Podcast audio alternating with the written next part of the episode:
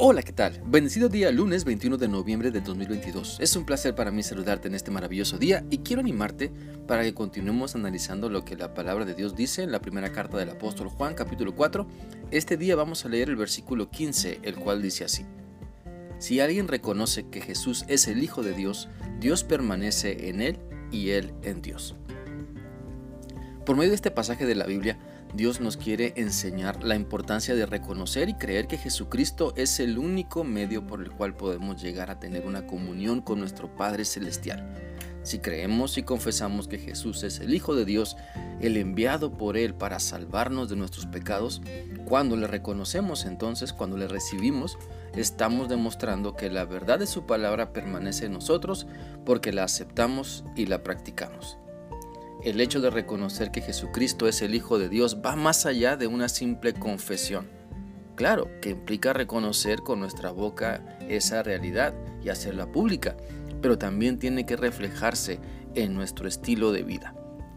Porque cuando reconozco que Jesucristo es el Hijo de Dios, entonces mi manera de pensar se ajusta a lo que Él me enseña. Mi forma de hablar se transforma para expresar bendiciones y no maldiciones. Mi manera de ser y vivir se ajusta a los mandamientos de Dios para dejar de pensar que no pasa nada si dejo que la maldad gane sobre mí. Y ese cambio de vida sucede porque permanecemos en Dios, es decir, lo que Él me muestra se vuelve lo más importante en mi vida. Lo que Él me enseña en su palabra se vuelven convicciones en mi vida. Lo que Él me dice me ayuda a darme cuenta de mi maldad, de mi realidad, para dejarla atrás y disfrutar lo nuevo que tiene para mí. De ahí que tengamos que analizar muy bien la manera en que estamos permaneciendo en Dios. La Biblia dice en Juan 15 del 1 al 4 lo siguiente.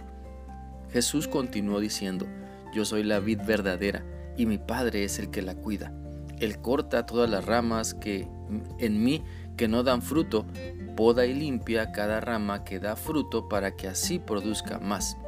Mi mensaje ya los ha limpiado ustedes.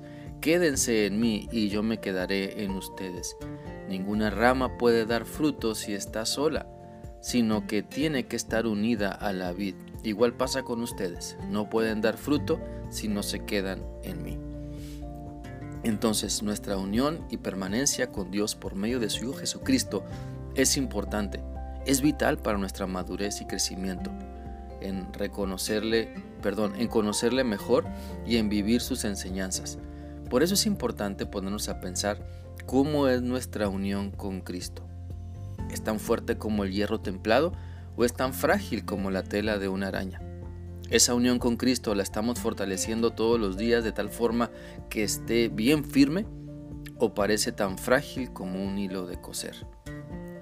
Muchas veces pensamos que estamos bien, que estamos bien firmes en nuestra fe, pero para la sobreconfianza o autosuficiencia, la Biblia nos dice en 1 Corintios 10, 12 lo siguiente.